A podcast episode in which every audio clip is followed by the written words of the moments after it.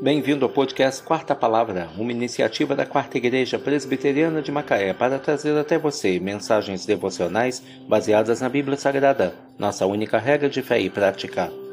Nesta sexta-feira, 29 de dezembro de 2023, veiculamos da quinta temporada o episódio 361, quando abordamos o tema Jesus, o Deus Emanuel.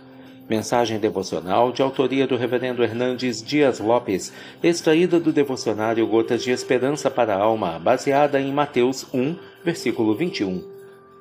Eis que a Virgem conceberá e dará à luz um filho, e ele será chamado pelo nome de Emanuel, que quer dizer Deus conosco.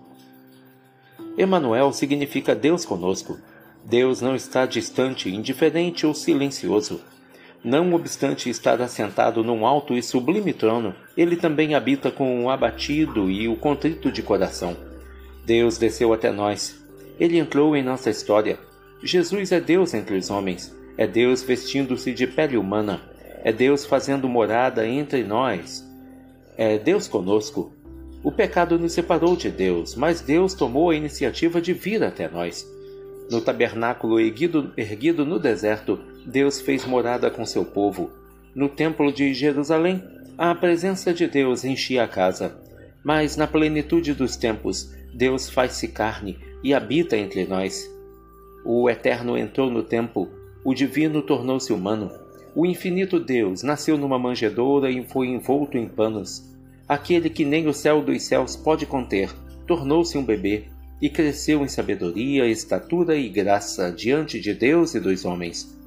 Deus desceu até nós, ele se fez como um de nós, exceto no pecado. O Senhor se fez servo, aquele que é santo se fez pecado por amor de nós, para nos livrar da condenação do pecado.